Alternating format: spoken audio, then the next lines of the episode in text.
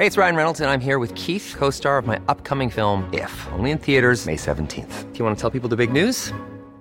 All right, I'll do it. Sign up now and you'll get unlimited for $15 a month in six months of Paramount Plus Essential Plan on us. Mintmobile.com slash switch. Upfront payment of $45 equivalent to $15 per month. Unlimited over 40 gigabytes per month. Face lower speeds. Videos at 480p. Active Mint customers by 531.24 get six months of Paramount Plus Essential Plan. Auto renews after six months. Offer ends May 31st, 2024. Separate Paramount Plus registration required. Terms and conditions apply if rated PG. El dedo en la llaga. Había una vez un mundo en el que nadie creía. Un país de historias inexplicables. Una nación con personajes asombrosos. Santo Tomás tenía razón. Hay que ver para creer. El México increíble. Las verdades que duelen. La voz de los que callan. El dedo en la llaga. Infórmate, diviértete, enójate y vuelve a empezar.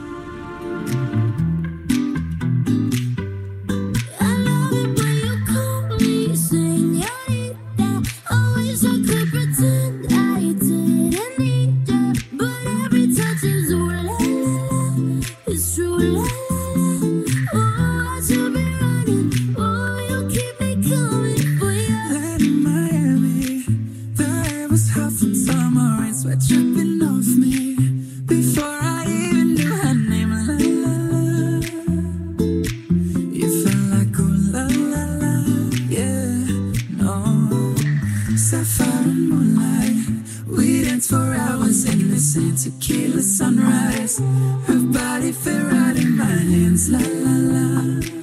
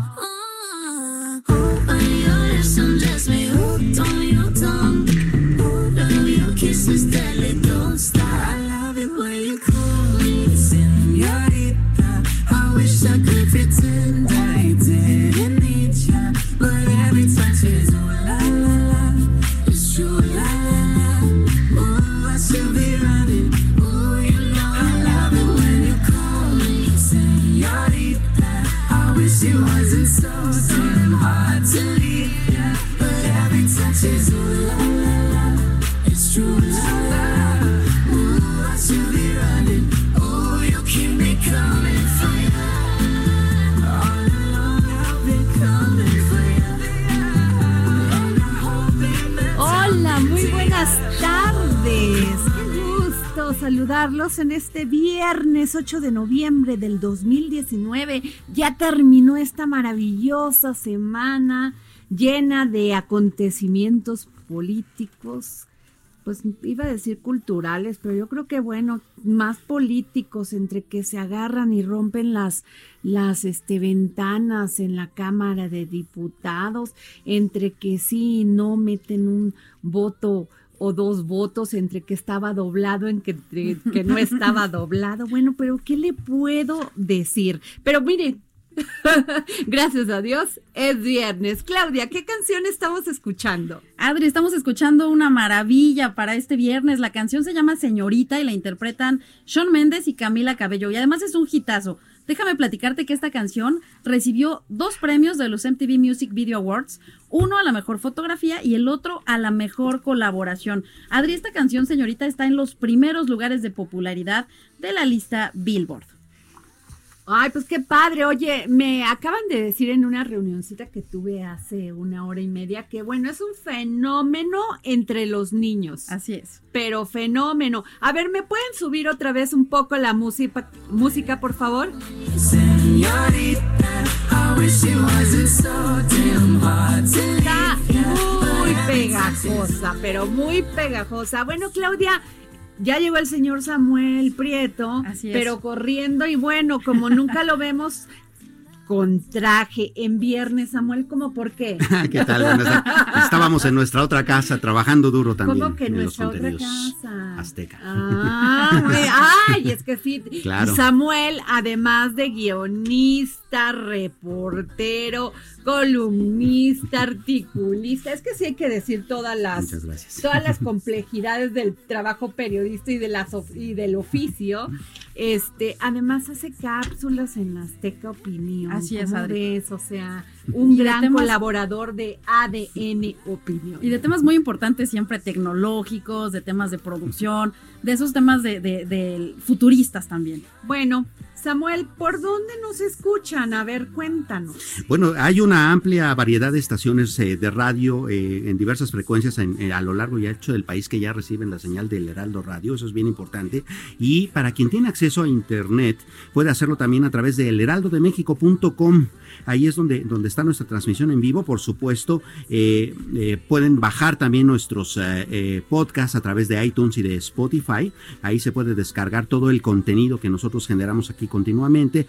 Y por supuesto, no olviden que además de sintonizarnos a través de su aparato receptor en su vehículo, en su automóvil, pueden hacerlo con su propio celular, que es en sí mismo un aparato de radio que pueden sintonizar únicamente poniendo el manos libres como audífonos y listo. Oye, qué lástima que no se ha escuchado, que no se escuchó muy bien ayer el programa, el programa que tuvimos, perdón, ayer con Lupita Michaca y con Claudia Juárez, porque precisamente nos hablaban del cementerio de toda la tecnología. Y entre ellos nos traían grabadoras que bueno, pero es que a mí no se me hacen tan viejas, además muy útiles. Eso no Claro. te fallaban. No Sí, se claro. te, no se te iba, no este, tenías problemas para entrar, o sea, todo lo que necesita un reportero para ejercer su profesión. Imagínate, ¿Qué ¿no? tal? O sea, Bueno. de toda- bueno, sabemos quienes todavía extrañamos el cassette, ¿no? El No se te físico, borraba nada, no ahora que borraba se te eliminó el archivo y bye. ahora Sí. hay unos nostálgicos, ¿eh? Vintage de toda esta tecnología que no quieren que muera, como esto de los acetatos que tú nos platicabas. Por supuesto, hay románticos a los que todavía les gusta escuchar esa fricción que había entre la aguja y el disco, ¿no? Sí. Que, que- que hace que incluso la música se escuche distinto, ¿no? Oye, pues sí, pero, pero digo, finalmente la fidelidad que tenemos ahora es indiscutible, porque si tú pones estos discos, pues siempre te salta la agujita, pero es claro. nostalgia, es Por supuesto. recordar. Yo creo que para un chavo de 10 años de los de ahora, a decir, pero qué cosa. Una reliquia. O sea, Claro. ¿cómo? Sí. Podían vivir con esto y Por así supuesto. vivimos. Hubo como, fíjate que, a ver si estás de acuerdo conmigo en este punto, hubo como una, este, una laguna tecnológica que duró como 15 años. Sí, claro. Entre el boom de la música ochentera, que hubo un boom muy Ajá. importante en la industria musical y en la industria radiofónica en general, nosotros nos acordamos, incluso esta misma frecuencia, 98.5 de su FM en la capital mexicana, en aquel entonces era una este, estación muy importante de música en inglés, eh, de, de pop y rock en, en ese entonces, y mm, eh, se escuchaba a través del Wallman, a través del estéreo de la casa, que además era un estéreo enorme. No, con pero eso unas ya era bárbaras, ¿no? avanzado. Sí.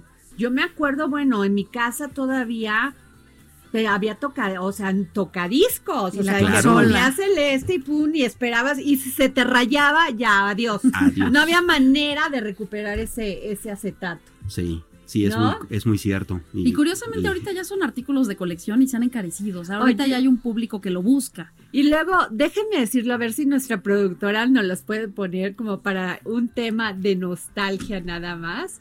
Las canciones de Cepillín que yo escuchaba, Uy. pero a ver, las de las de Cepillín. En los cumpleaños. Y déjame decirte la de la de los chamos. Ah, claro. Ah, bueno. Por supuesto. Y donde estaba este, ay, este, esto es puertorriqueño. Menudo. Menudo. Bueno, Parchís, a ver si la, si Sí, nuestra claro. productora nos puede conseguir algo nada más para echarle así como mucho Un poquito de nostalgia. a este claro. viernes maravilloso. Oye, Samuel, pues fíjate que tuvimos, a ver, va a ver, por favor.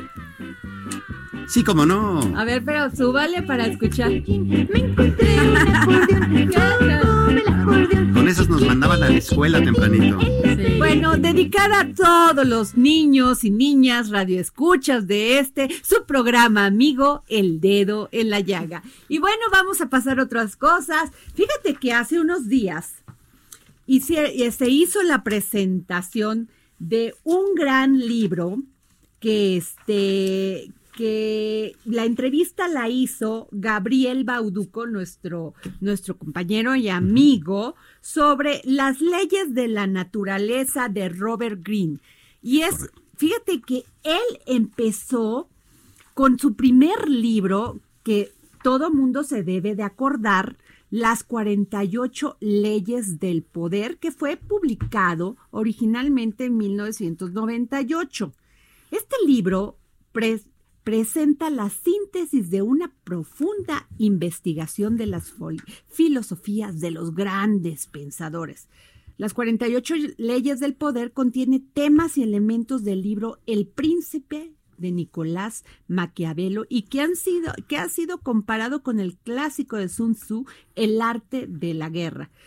Para, para explicar cada una de estas 48 leyes del poder, Robert Greene utiliza como ejemplo las estrategias, los aciertos y errores de personajes históricos que han sido famosos a través de la historia, tales como Julio César, Napoleón Bonaparte e Isabel I. Este libro Samuel, pues tú te acordarás, fue un rotundo éxito de ventas a nivel mundial y fueron vendidos más de 1.2 millones de copias tan solo en Estados Unidos. En entrevista exclusiva para El Dedo en la Llaga, Robert Greene nos explica que el poder, que el, eh, qué poder le da ser autor tan leído. Escuchemos. Sí, es mucha responsabilidad. Por ejemplo, hay jóvenes de, de 15 años que están leyendo las 48 leyes del poder y ya tiene mucha influencia sobre su vida. Y yo estoy muy consciente de eso. Y por ejemplo, he escrito un libro, uh, Maestría, el, el, no, no este libro, pero el último libro, y para ayudar a los jóvenes, porque tenía un poco miedo que mi primer libro lo, lo tomo de, de una manera equivocada. Porque yo quiero decir que hay manipulación en la, en la vida y hace ser muy consciente de este fenómeno, sobre todo en el mundo de trabajo, ¿sí? Que no es como en la universidad. La gente es- puede ser muy manipulador, muy engañoso. Y yo, eh, yo tenía um, acontecimientos bastante fuertes cuando era joven que me han cambiado mucho, que me han deprimido. Y yo he escrito el libro para dar uh, ayuda a la gente que son un poco más inocente para saber cómo operar en este mundo muy, muy uh, competitivo, ¿sí? Y por jóvenes que no tienen la experiencia en el trabajo, en las oficinas, pueden darle, pueden malentender el sentido de este libro. Pero he, he recibido tantos emails de gente que han dicho que mis libros les, ayudan, ay- les ayudaron muchísimo. Y de vez en cuando recibo, recibo emails de una mujer, por ejemplo, que se queja que un hombre se sirvió del arte de la seducción para engañarle y está muy enfadado conmigo. Yo, yo, yo me siento un poco culpable. Pero la mayor parte de emails dicen que mis libros les ayudaron muchísimo. Fíjate, Samuel, que esta es una obra ampliamente popular entre personas exitosas y muy recomendado por políticos, empresarios, celebridades, actores, artistas y atletas exitosos. Pero ¿por qué nos dice Robert Greene sobre cómo mejorar como personas, cómo mejorar como individuos y como especie? Tengo un dicho que, fíjate que, y haciendo un análisis de aquí, vamos a hacer un análisis. Yo me traje las 48 leyes del poder de Robert Greene y quisiera hacer un ejercicio contigo y con Claudia. A ver, Claudia, escojamos una y díganme en qué escena te ves de la política mexicana. A ver, no, a ver, de- a ver, a ver, ahí vamos. Eh, diga siempre menos de lo necesario. Claro. Dame un ejemplo. Híjole, cualquier conferencia le- de prensa en donde haya que dar una eh, información delicada, Ajá. pero que eh, sea eh, indispensable únicamente decir el extracto. Generalmente cuando eso pasa, incluso el, el político o el funcionario o el técnico suele levantarse y decir no hay preguntas y Ah, entonces pues nosotros nos quedamos con el boletín para, con, para digamos, mantener contenida la información, ¿no? Oye, a ver, gane a través de sus acciones, nunca por medio de argumentos. Wow. A ver, ¿a quién le diríamos que- eso? A ver. Ahí lo que pasó apenas ahora en la Cámara de Diputados, Adri, porque en vez de argumentar los diputados, ya ves que se subieron a la tribuna y Ay, empezaron ese a es un manotear. buen, ese es un Sí. muy buen ejemplo. Sí. Con esto de, de la de la, De la toma de unidad, tribuna. sí, de inteligencia financiera, ¿no? Así es. Es Ah, correcto. Que Mario Delgado se subió y se vinieron los demás detrás de él y le empezaron a manotear a la a la presidenta de la del Congreso. Por supuesto. Adri, de la y- la verdad es que, que- que es una eh, pues es una situación muy complicada porque se supone que nuestros legisladores están precisamente para dialogar, para hacer política, para negociar. Y pues bueno, ellos no le hicieron caso a ningún argumento porque dijeron, bueno, pues vale mucho más treparme a la tribuna y empezar a manotear Claro. y las acciones E hablan más. es algo que se ha estado poniendo hasta como de moda, ¿no? También estuvo el incidente hace unos días de los alcaldes que fueron a la Puerta Mariana a hacer sí, un- sí, una no. serie de, de escenas ahí No, bueno, a ver, ¿no? ahí te va esta. Ahí te, ahí te va este. Busque llamar la atención a cualquier precio. No, ahí bueno. viene la de los alcaldes. Sí, cara. claro, pero por supuesto. ¿No? A cualquier precio, o sea, rompiendo puertas en el Congreso, eh, Claro. yendo a la casa del presidente Presidente. a tocarle la puerta y gritar. Sí, claro, porque también es un mecanismo como de victimizarse a manera de llamar la atención, ¿no? Y Así entonces poderte jalar, digamos, una Sí, especie porque como la de gente atención. ya paró de eso, ¿no? Claro. Ah, o sea, esa Sí. es una Pero además, buenísima. eh, estamos en época de presupuesto, entonces ahorita se trata de llamar la atención a como sea, Sí, para que le caiga dinero al municipio, para que le caiga dinero a la alcaldía. O sea, ahorita vemos a muchos políticos que realmente se están victimizando un poco y llamar la atención para jalar dinero. Bueno, a ver, mantenga sus manos limpias. Bueno, Bueno. eso es muy oye, complicado hay en la una política. buenísima del día de ayer. Ayer que estuvimos en la semana de la radio, de la Cámara de Radio y Televisión, la CIR, y que fue el presidente a dar el discurso, pues como cada año, ¿no? Nos entregaban unos, unas, este, unas como fichitas de estas que te pones en el, en el, en la solapa de, del traje. Como y botones, decía, y decía, soy incorruptible. Claro. ¿no? y yo vi muy pocos que se la pusieron, ¿eh? Neta, lo tengo que decir. Sí, ¿no? bueno. Y es una campaña, ¿no, Claudia? Así es, una campaña que está impulsando el Consejo de la Comunicación porque precisamente, y lo presentó nuestro presidente Andrés Manuel López Obrador en septiembre pasado en la mañanera, porque precisamente trata de permear esta ideología y de que haya un, un convencimiento personal, no solo esta cuestión de exigir eh, eh, eh, la no corrupción al gobierno, ¿no? Sino, bueno, vamos a plantearlo de manera personal. Yo, como Claudia Ives García, ¿qué estoy haciendo? para no dejarme corromper. Claro. Samuel, Adriana, ¿qué estamos haciendo todos desde nuestra trinchera precisamente para ser incorruptibles? Bueno, aquí les va otra. ¿Les gusta esto? Está Sí. padre, ¿no? Está genial el A ver, ejercicio. eh, domine el arte de la oportunidad. Ah, claro. Samuel, a ver, dime un ejemplo. Eh, pues bueno, está el asunto de cómo se tuvo que manejar desde la oposición el asunto de eh, la discusión que hubo con respecto a los automóviles que mal llamamos chocolates, ¿no? Así es. Entonces hubo que hacer toda una eh, campaña a nivel político, a nivel de opinión pública, para que la opinión pública despertara con esa oportunidad y les dijera a la mayoría, no, espérense, estamos equivocándonos si eh, regularizamos tanto vehículo que además es chatarra, que además eh, va a contaminar y que además pues llegó de una manera totalmente eh, ilegal al país, ¿no? Y que además se aprovechó para poner, como dice aquí, domine la oportunidad porque se puso sobre la mesa un tema que se había evadido desde hace muchos años, desde Muchos legislaturas anteriores. Así es. Y entonces eh, se pudo subir a este a esta discusión la industria automotriz, el Consejo Empresarial. Claro. Creo que fue algo muy pertinente, incluso hasta el Temex estaba Bueno, ahí hablando. Ahí les va otra, ahí les va otra. Ley número 27. Juegue con la necesidad de la gente de tener fe en algo para conseguir se- seguidores incondicionales. Ajá, claro. Ay, no, bueno. Todas las políticas públicas sociales. Sí, por supuesto, claro, ¿no? Pues ahorita sobre todo está el tema de movilidad, ¿no? Que nos prometen que va a bajar el tráfico, que nos prometen que va a haber este pues más vagones, No, y más lo- y lo- metrobuses. Y lo, que muchos Sí, partidos realmente, deplorablemente, lo utilizan cada vez que hay ele- elecciones. Y lo Sí. peor es que nos lo creemos ¿no? muchas y veces. lo creemos y bueno, finalmente somos, ser hum- somos seres humanos que necesitan tener fe y sobre todo en algo, pero en alguien. ¿Se acuerdan, Adri, cuando subieron el precio del, del boleto del metro?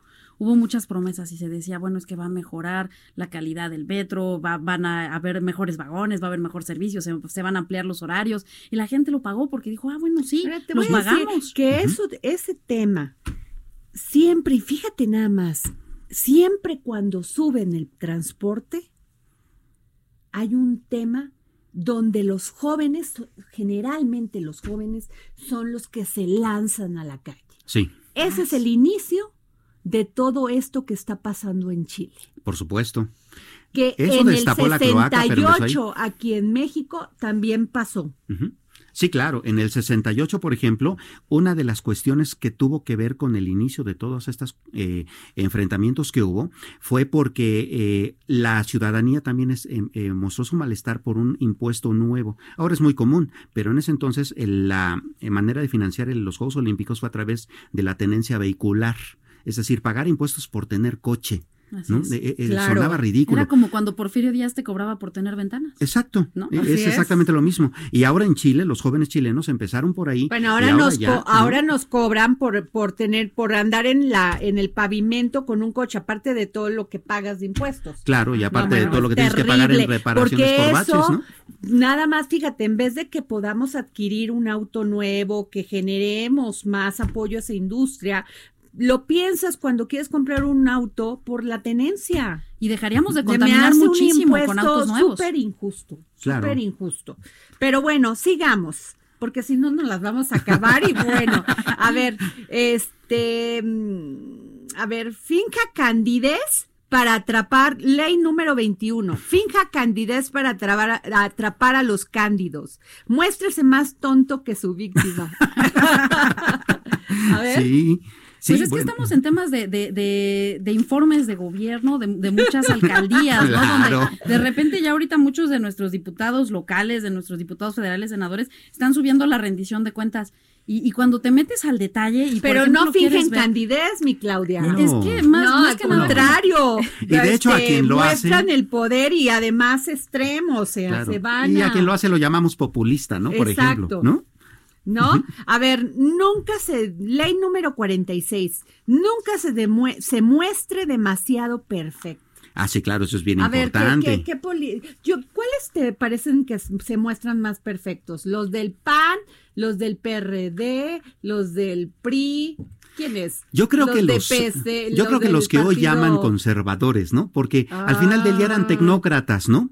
Es decir, eh, más la técnica, menos el contacto con la gente, menos este el asunto de, de, de la política pública como tal, sino eh, pues el número era el que importaba, ¿no? La tabla, es. la, Oye, la- la- y en ese tema de neoliberalismo, aguas, refiriéndonos a los tecnócratas, aguas con Chile. ¿eh? Sí, claro. No hay una sola empresa que le pertenezca al Estado, todo es, son transnacionales. Absolutamente Así que todo. no hay manera que metan la mano si quieren subir el transporte, si quieren subir el agua, si quieren subir la luz, si quieren subir el aire.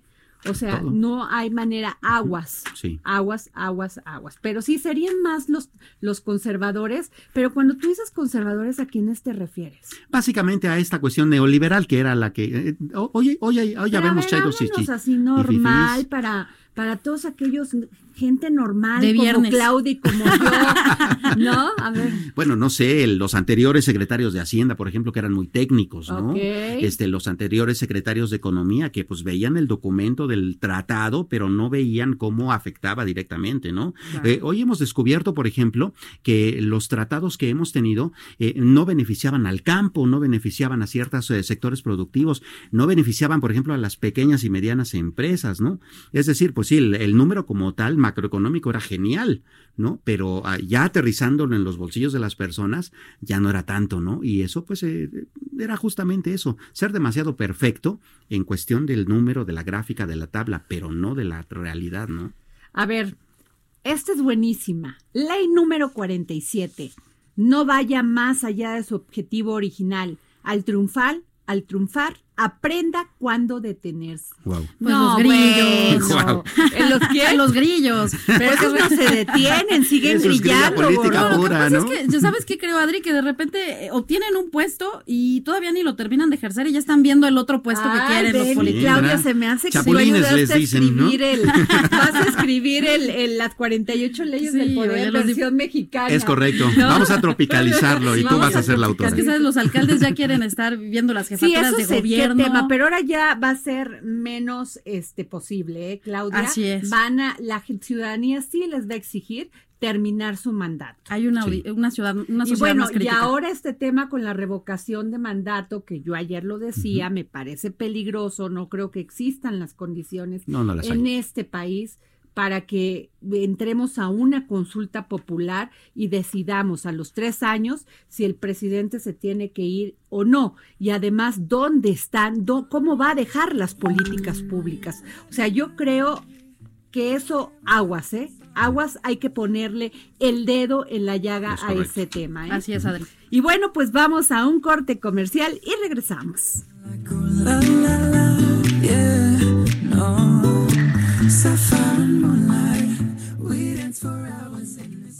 Escríbenos al WhatsApp en el dedo en la llaga 55 25 44 33 34 55 25 44 33 34 Heraldo Radio.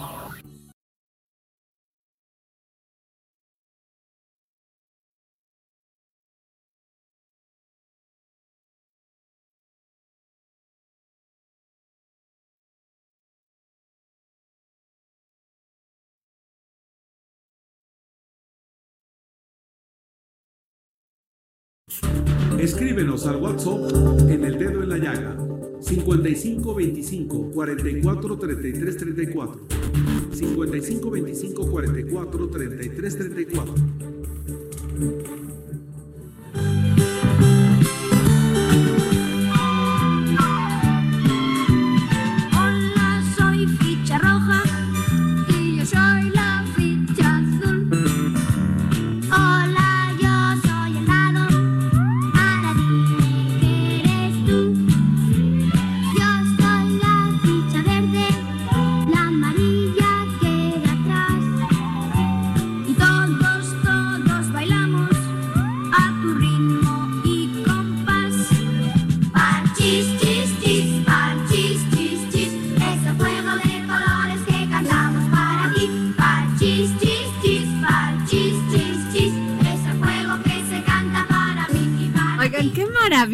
Regresamos aquí al dedo en la llaga. En este dedo en la llaga dedicado estas canciones a los niños y niños que nos escuchan. Claro. Y ¿No? cualquier semejanza Oye, con el Congreso y- es mera coincidencia, ¿eh? No, bueno, ya ni me digas. Oye, pero a ver, Miriam y Claudia se están riendo aquí nada más de nosotros. ¿te das Sí, cuenta? hombre, qué barbaridad. Pero allá van a ir y me voy a y las voy a ver. Como nos ven, se verán si llegan. Si llegan. Oye, pues fíjense que y tenemos una entrevista que hizo nuestro querido eh, Bernard, Ber- este, ¿quién le hizo? Joeli Joeli. O Joeli, que le digo decir, yo le digo Joeli a nuestra productora. Sí, yo le digo ¿eh? Joeli. Bueno, si le pones acento. Pero este, y se la hizo a Bernardo Noval. Platícanos de ella, Claudia. Así es, Adri. Fíjate que Bernardo Noval, pues es un joven muy talentoso que está trayendo, eh, sobre todo, eh, digamos, espectáculos culturales de primer nivel. Él es director del Most Wanted Group y bueno, es una promotora cultural que en particular está trayendo un evento sobre el pintor Van Gogh. Vamos a escuchar esta entrevista, A ver. Adri. Le damos la bienvenida a Bernardo Noval, director de Most Wanted Group, la promotora cultural que trae a México el Van Gogh Alive. Bienvenido.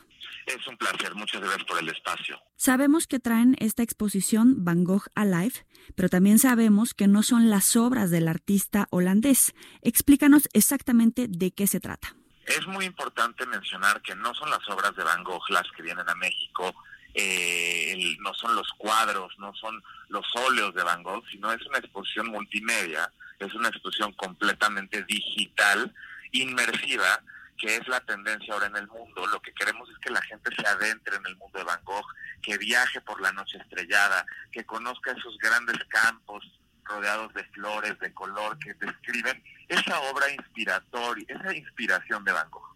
Es así como traemos a México una exposición que ha recorrido el mundo, más de 60 países, por primera vez a esta ciudad tan fantástica que la oferta cultural es inagotable, que es México, ¿no? Y es Van Gogh Alive que llega por primera ocasión en febrero del 2020, pues para tratar de alcanzar el millón de visitantes que puedan e- entrar a esta experiencia única. Ha estado en Madrid, en Lisboa, en Milán, en Santiago de Chile. ¿Cuál es el ingrediente secreto que le van a poner en México? Primero, el, el talento que tenemos en todo el equipo creativo que está detrás de este proyecto. Estamos creando, fíjate, esto es muy importante, es una gran pregunta. Estamos creando un, pues, algo muy relevante que es una carpa completamente de cero, ¿no? Estamos poniéndonos en la explanada del Monumento a la Madre, en esa plancha que está recién reformada, recién, eh, pues, se, se- se- se hizo una reconstrucción a raíz del sismo. Entonces, estamos poniendo el primer museo digital en la Ciudad de México. Es una estructura rígida, es completamente edificio, ¿no? Entras a un edificio de 10 metros de altura donde podrás disfrutar de toda esta inmersión y de toda esta experiencia multisensorial de Van Gogh. Eso también lo tiene México y sobre todo que vamos a hacer la carpa más grande que, que pues la carpa que está que ha estado en una ciudad tan importante como es México, siendo esta la experiencia más grande de Van Gogh Alive en la historia. Ahora, esta eh, galería inmersiva de aproximadamente 1.500 metros cuadrados eh, va a poder exhibir eh, la obra eh, en muros, en columnas, en techo, en piso, para que la gente lo vea, lo escuche, hasta lo podrá oler. Sí, de hecho es completamente sensorial. Lo de- decía hace un momento, multisensorial en todos los sentidos. Vas a poder oler eh, las, algunas de estas, pues limón, por ejemplo, lavanda, eh, los girasoles, este olor de los grandes campos donde donde Van Gogh se inspiraba, trigo, por ejemplo. Entonces sí hay ciertas esencias, aromas que van a hacer de esta Bueno, pues qué maravilla, ¿no? Oye, vamos a hablarle a Bernardo Noval y a ver qué nos puede regalar para aquí, para el dedo en la llaga. Ya dice que sí, que va a Ah, regalar ¿sí boletos. dijo? Sí, sí, sí. Bueno, Excelente. a ver, pues, ¿qué hacemos? ¿Cómo lo, ¿Cómo lo organizamos, productora? Nos dices antes de que terminemos para ver cómo organizamos y nos hablan en el, ya sea en el WhatsApp, pero yo preferiría que nos mandaran a no a la cuenta del Heraldo. A la cuenta del Heraldo, a ver dónde nos se pueden comunicar con nosotros aquí en el Heraldo y este para dar estos boletos que va a ser una cosa impresionante. Claro, es ver a Van Yo tuve oportunidad de ver este espectáculo en otro país y déjenme decirles que me dejó con la boca abierta. Abierta. Pero bueno, pues vámonos a ver, Claudia, ¿qué nos traes nuevo hoy que es viernes? Pues fíjate, Adri, que hay, hay alguna información que es muy importante del World Economic Forum y que nos da a conocer muchos datos muy curiosos. Fíjate que, por ejemplo, todos tenemos en mente esta cuestión de que China es un país muy innovador, que es un país que pues está reinventando y está resurgiendo. Y pues bueno, eh, han llegado a un grado tal que su innovación, pues de verdad que está por las nubes. Déjenme darles un dato muy importante. En China, por cada millón de habitantes, Adri, amigos, hay 1.200 investigadores. Por cada millón de habitantes, 1.200 investigadores, lo cual representa el número más alto en todo el planeta.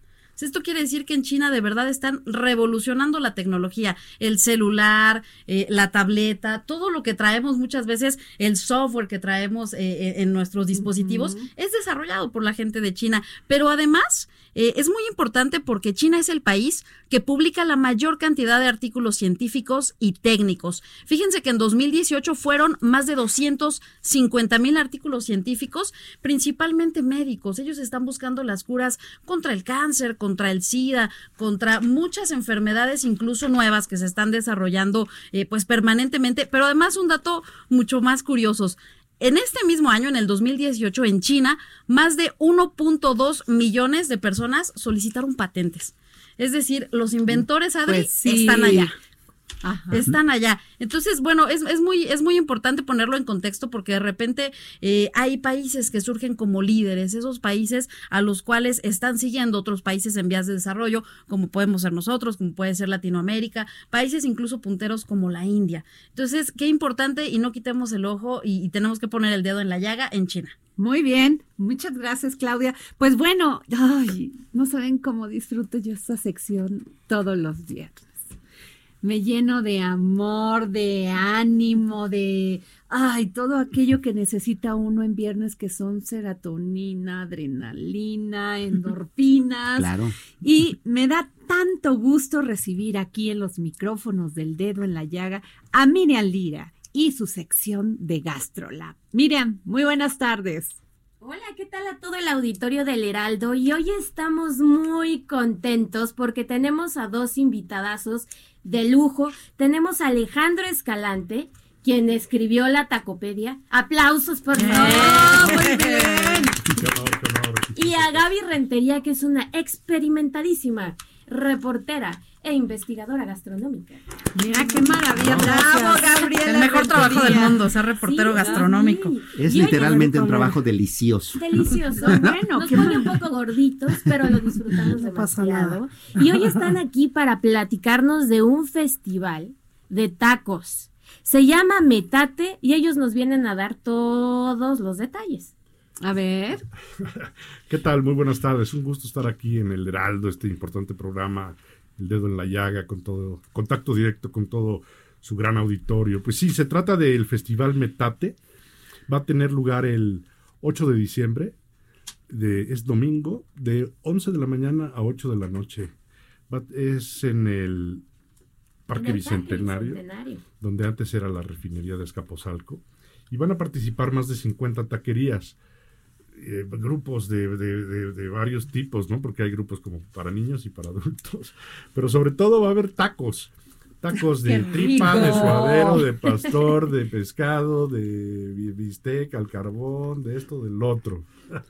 Sí, bueno, muchas gracias igual. Me, me- es un gustazo estar aquí compartiendo los micrófonos con ustedes.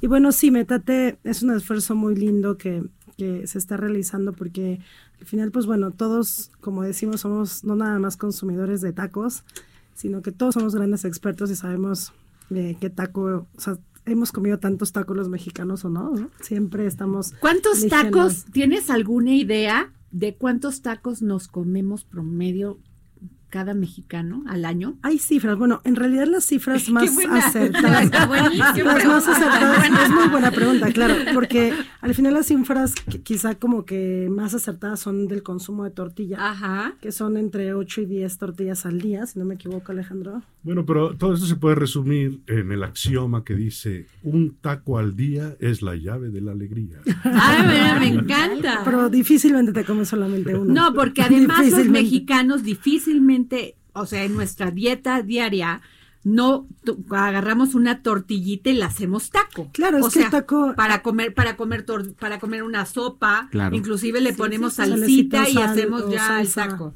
Sí, es que en realidad el taco, que es lo que hemos estado platicando cuando se creó este consejo taquero, que así le estamos llamando, eh, es justamente eso, el taco, nosotros podemos hacer un taco con cualquier elemento, ¿no? Ale, Alejandro en la tacopedia habla de que son tres, tres, tres, Tres elementos, la tortilla como eh, el fundamento, los rellenos que son este, pues una variedad infinita y la salsa guarnición. Ahora, también está, por ejemplo, el cocito. que es un taco de nada. ¿Cómo? A ver, cuéntame, O sea, como un taco de nada. ajá, un eso- taco de lengua, no, si hay tres. eso, Eso es lo eso comen mucho los políticos en este país, ¿eh? ¿Cómo de que no? Y este, y está también el taco, el, ah, ¿cómo se llaman? Los acorazados de Morelos, que tienen, Ajá. no tienen tres, tres elementos, tienen 10 o 15, o sea, pueden, pueden irse sumando. ¿no? ¿Cómo es ese? Eh, el taco acorazado lleva pues dos tortillas, arroz, su huevito duro, puede llevar un guisado, aparte lleva salsas. Ay, chile, qué delicia. Ya nos hacía falta en la ciudad un pepitas, unas festival. pepitas para el crunchy Sí. crunchy. Sí, o sea, es- Pepitas también. Pero, a ver, eso es muy interesante lo que dices. ¿Por qué los mexicanos necesitamos que pique, que truene? O sea, Sí, necesitamos hacer texturas. como Sí, que, o sea, en realidad- en realidad- que truene. Y si truena y te cuesta trabajo, te gusta más. Exacto. Y, en, sí. y ¿no? en- y en el taco lo tienes todo. Limón, final que esté agrio, O, lo- está o lo ácido, suntuoso perdón. de repente, ¿no? Hay Sí. muchas personas, a mí me encanta cuando tienes un frijolito o, ¿no? En el, en el taco que, Que le da tenga esta- grasita. esta- no, esta bueno, textura que tenga grasita, sí, sí, la que grasita. sea ácido, que truene, Sí, parece limón, ¿no? Por eso Sí, siempre... sí, claro, y que siempre- tenga salecita y que bueno. Ujú. ¿Por Contrario qué? a otros países, aquí en México, cuando decimos ya me piqué, pues quiere, es buena onda, quiere decir que sí, que sí te gustó. Que sigue, que sigue. ¿Cuál Sí, es y también de más. repente el tema de las salsas puede ser, pues en muchos sentidos engañoso, porque al final estás comiendo el sabor de la salsa, que es mucho, un poco algunas discusiones que hay sobre tacos, que terminas comiendo el sabor de la salsa y no la el contenido como tal. ¿Puedes ¿no? comer un taco sin salsa? No. Claro, bueno.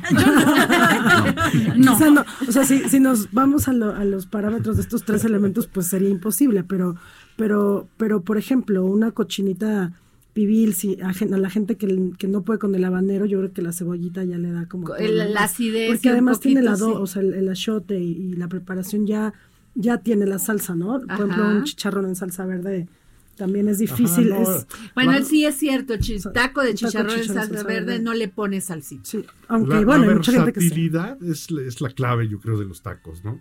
Porque eh, lo acabas a tu gusto.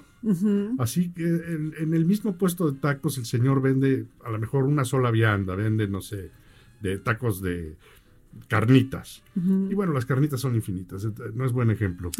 Pero el comensal o el mismo taquero ve al gordito y le da un tipo de taco, ve a la señorita y le da otro tipo de taco. Ay, ¿en Son- serio? ajá. ¿Sí lo Claro, crees? tiene- tiene- Oye, entonces cuando te den unos suntuosos, se te ve que tiene hambre esta mujer. Exacto. No me han servido. Quiero, quiero O este viene de una juerga Exacto.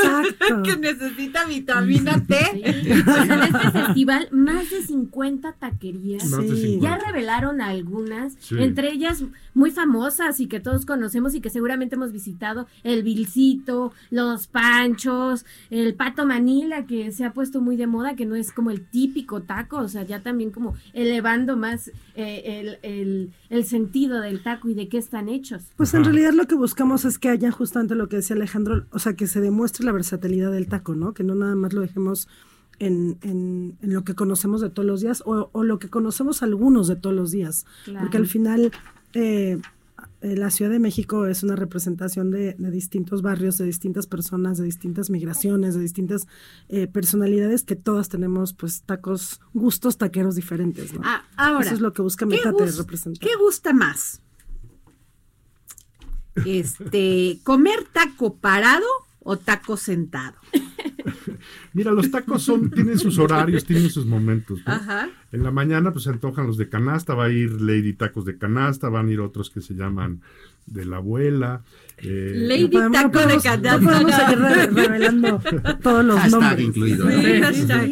Van a ir, este, luego un poco más tardecito se antojan pues, sin duda los de barbacoa. En ese sentido va a ir, por ejemplo, el Pica, que es un lugar muy enorme de, de Texcoco, donde cocinan, qué sé yo, veintitantos este, o más borregos eh, cada fin de semana.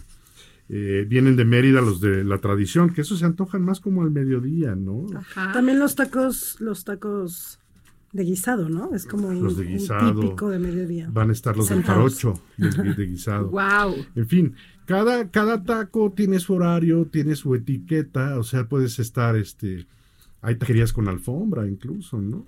De mantel y alfombra. Claro. Pero hay otras que sí son parados. Y el movimiento de, de los comensales te da una idea de, de cuánto pica la salsa. Si están todos así sentaditos, digo, en los 80 se creó una taquería que pues era así de manteles y, y alfombra y pegó, pegó con tubo. Y entonces eh, la historia de los tacos en los últimos 100 años pues ha cambiado y, y el gusto de los mexicanos por los tacos pues está increciendo. Y gracias a este festival yo creo que pues más se va a disfrutar y más se va a conocer. Otra pregunta. ¿Qué platican cuando te estás comiendo un taco? Porque yo he escuchado a los hombres comiéndose un taco y son, si de por sí no hablan y todavía usan monosílabos, sí, güey, no ca, no sí, güey, no ca, y se echan el tacazo y la cerveza. Creo que no sería la mejor primera cita. Y además Creo con la no. mano así, ¿no? ¿Qué platicamos las mujeres cuando estamos comiendo un taco? Pues no Preferimos estar sentadas, ¿no? Yo creo que sí. Sí, Y- a ver, vamos a... Sí. ¿O no? Sí, Sí, yo- pero no sé si les pasa, al menos a mí, cuando empiezo a comer, me viene a la mente más comida. Es como algo muy común, ¿no? Se te abre el hambre. Sí, como que te abre el apetito y estás comiéndote un taquito al pastor y ya te acordaste que conoces otro lugar y le empiezas a decir a tu amigo o a tu amiga, ay, la otra vez fui a tal lugar, te voy a invitar porque esos otros taquitos de carnitas están buenazos y no sé qué, y se va dando Ahora, la conversación. ¿cómo cambia el estado de ánimo comiéndote un taco? Ay, te bueno. refuerza inmediatamente. Por supuesto, un buen taco te da felicidad instantánea, ¿no? Sí, es tradición, ¿no? Incluso, por ejemplo, están los, de, los del borrego viudo que son muy tradicionales de aquí de la Ciudad de México y, y que era como el punto de encuentro después de ir al antro, ¿no? O sea, íbamos todos Sí, así sí. como al antro, al barecito, y a las 2 de la mañana todos estábamos en el borrego viudo. Aunque no hubiéramos ido al mismo antro, ¿no? Entonces también como que se van haciendo esas tradiciones, son estas tradiciones mucho de la Ciudad de México, y es por eso bonito también como, como encontrarte en estos puntos, ¿no? No, pero, pero qué interesante, porque ¿cómo le llaman los chavos cuando se van de la, de la copa, o sea, del antro al, el after, al- El el after. after, ¿no? Fíjate que en México el after son los tacos. Y en Estados Totalmente. Unidos, pues es ir a otro de- lugar a tomarse otra cosa, ¿no? Y ya irte No, a ya, tu ya casa. están los, ya están los tacos también haciendo lo suyo por allá, allá de las fronteras. Sí, sí, Sí. Oye, pero la alegría que producen los tacos no es algo solamente eh, teórico. El, hay un aminoácido, el triptófano, que está Ajá. presente en, en la masa de nixtamal. Y este, este aminoácido produce una satisfacción química de saciedad y de alegría. De manera que los tacos producen alegría no solamente a nivel este, de experiencia, sino a nivel químico. O sea, puedes tener una cita comiendo tacos. Una cita amorosa comiendo tacos. Pues ya Yo con que alguien sí. con tienes confianza. más confianza, sí. Sí. Pues no se ría. me voltean a ver así como que dice esta mujer. No, claro, o sea, ya, ya cuando quieres mucho a alguien le revelas tus tacos Pero con favoritos. este, con este te lo ingrediente que tiene la, ma- la masa, el. Imagínense en la barra del sillón. Sí. Pues Bueno, también- el taco también es un buen factor para arreglar el mundo. Es decir, cuando estás comiendo tacos, se te quitan los monosílabos a, los, a nosotros los hombres, ¿no? Por ejemplo, nos da por hablar de la América y las chivas, nos da por hablar sobre quién va a llegar al Super Bowl, nos hace hablar de. No, pero de si usan somos chairos o monosílabos, o sea, nunca terminan una frase, un enunciado nunca lo terminan. Fica, no güey, no ca, no. Claro, es parte sea, de la juerga, por supuesto. Y es toda una representación cultural porque cada estado también tiene sus tacos muy Claro. significativos, ¿no? Podemos encontrar en Michoacán las carnitas, que, o sea que es riquísimos. que es este indispensable que vayan en su caso de cobre y, y, y- Vienen, tienen ta- toda vienen su taquerías de, fuera, vienen del Estado de México, Ay, vienen no, de Michoacán. bueno, no se puede. Vienen de Baja. California, creemos que también la representación del mar es muy importante. en- Claro. o sea, de repente en la ciudad es quizá no difícil, pero no es el taco, el primer taco que tienes en la mente, ¿no? Irte a buscar un Ahora, taco los de tipo Ensenada, aunque no es de pues, tortilla de maíz, también es taco, ¿no? Claro, no, Bueno. todo, o sea, todo lo O sea, que viene en una ¿no? tortilla de cualquier color o, O que, que origen. tenga una tortilla y que sea, porque los de falafel o cómo se les llaman Sí. estos, pues Ah, son sí. con tortilla y Bueno, en son realidad ese es envueltitos. el origen del taco al pastor, que es lo que comentábamos hace asador unos días, ¿no? vertical. Que Sí. Y vertical. sobre la discusión de si eh, eh, no tiene queso, no es quesadilla, es taco. y- No, no, eso- Traemos una discusión eso ahí con queda, los Eso norteños, queda ¿no? fuera ahorita porque Siempre. no son tacos. Y los tacos pues, van a estar ahí en el Festival Metate de Coca-Cola el 8 de diciembre en el Parque Bicentenario, ahí ojalá se lancen. Va a haber también muchos conciertos. Va a estar Sí. Matute, Va a estar Kinky, Matute. Va a estar y Carol Grupo Sevilla para los niños porque es un evento pues muy familiar, ¿no? La idea es que es, es que pues unir, eh, o sea, el taco nos une y el taco une a las familias mexicanas y, y eso es como lo que se busca en Oye, Métate, ¿no? y tiene un costo de 250 pesos que En preventa. En preventa. La, preventa, para poder entrar y comer de todo, pero aparte pagas en cada restaurante o como a ver. Ajá, es, por los, es para entrar al evento y disfrutar de los conciertos, te digo. vamos Ok, a ah, ok, qué bueno grupos. que me... me- Y adentro los, los tacos pues van a tener precios especiales y va a haber muchas actividades, ¿eh? Vamos a traer talleres. talleres, talleres, eh, nos interesa mucho el punto de, de dar a conocer eh, pues, pues La los historia del orígenes maíz, y la historia del el maíz. nixtamal, Va a haber talleres de Obviamente el metate, el molcajete, las salsas, todo eso. Importantísimo. Sí, también es un poco de ir a entender de dónde venimos y de La dónde ciencia somos del taco. con Y el conservar taco. nuestras tradiciones. Exacto. Oye, ¿quién es el- ¿cómo se llama el taco que le ponen de todo? Es el Villamelón, ¿no? Que están por la por la Plaza, de Toros. Así es, sí, Que que además el Villamelón es el que no sabe brava. nada de los toros y va, pero se echa taco. Exacto. ¿No? Eh, los que van a hablar de toros, sí. pero pues, no entienden nada, mejor se van a comer un taco. Y es que como ya lo dijimos, hay tacos de absolutamente todo, hasta Todo. los de cochinada.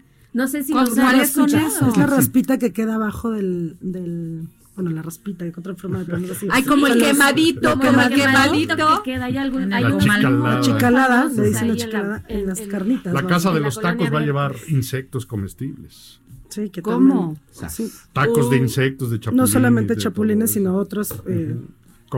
Y escamoles. Bueno, no deja de ser proteína.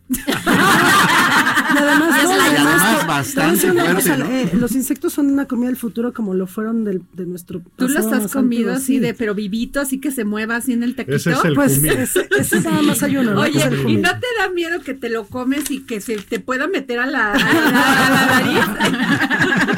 No, No no, da no, miedo, no, no da miedo. no he- no he concentrado, no me concentré en Ay, eso. soy pero- una asquerosa, perdón. Pero sabrosos, ¿sabes?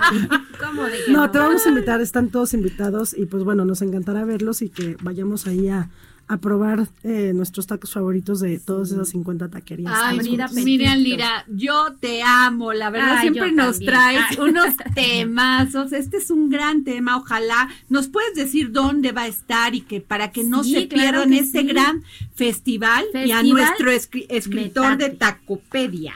Muchas Festival gracias, sí. Metate, Parque Bicentenario, 8 de diciembre, todos invitados, boletos accesibles, vayan sin desayunar desde la mañana, se echan un bailongo con los, con los artistas invitados, vuelven a comer, vuelven a bailar, vuelven De a eso se comer. trata, de eso se trata. Oye, y una pregunta, ¿de qué hora a qué hora va a estar abierto? ¿Abren y a qué hora se cierra el De festival? 11 a 8.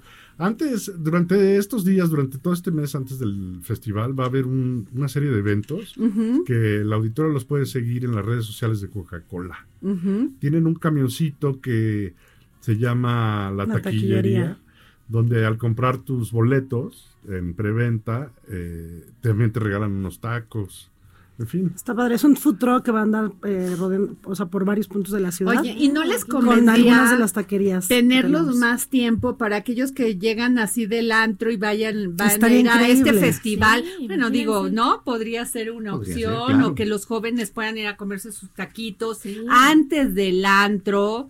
Con mucho cuidado, eh, jóvenes, sin tomar, ahí, o sea, nomás va a haber, va a haber de todo, ¿verdad? Sí, va a haber De pues, bebidas bebi- y cerveza y no, todo. no, no, No, no, A ver, cuéntenme. 100% familiar. Esto va a ser es Ah, 100% perfecto. familiar. ¿No va a haber cerveza? no. refrescos. No, porque el, Refresco, el jugos, espacio es del gobierno Ah, y en estos espacios no se puede vender. Pues más, me, o sea, pues Sí. mejor, así. Sí, sí, la 100% idea sí familiar. es compartir, pues justamente eso, ¿no? El, el tema de que el taco es de familia y es un evento familiar y va a ser un domingo muy lindo, lleno muchos sabores. Tacos de todo y el país, de todo el país. del norte de- al de- sur. y sí, bueno, todo, todo, todo Ciudad de México representado en un festival taquero con elementos. Es la primera vez que se Es la hace primera esto. vez. Qué maravilla. Es el primer festival y como decía Miriam, creo que era es súper merecido que los tacos tengan ya por fin un festival de este tamaño, ¿no? Que Y- se haga como el corona, ¿no? Ya que tengamos Claro. el suadero así grandote en el cartel. Ay, pues pastor. muchas gracias. Qué buen viernes. Gracias, Gracias, por estar esperamos aquí. en. Gracias, Claudia. Gracias, Adri. Gracias, este, Samuel. Gracias, Miriam. y nos a vemos todos. el próximo lunes aquí, en El Dedo en la Llaga. Gracias.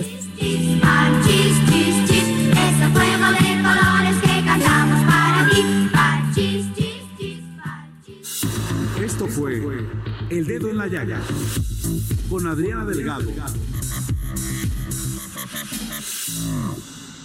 Escucha la H, Heraldo Radio. Hey, it's Paige DeSorbo from Giggly Squad. High quality fashion without the price tag. Say hello to Quince. I'm snagging high-end essentials like cozy cashmere sweaters, sleek leather jackets, fine jewelry, and so much more. With Quince being 50 to 80% less than similar brands. And they partner with factories that prioritize safe, ethical, and responsible manufacturing. I love that. Luxury quality within reach. Go to quince.com slash style to get free shipping and 365 day returns on your next order. Quince.com slash style.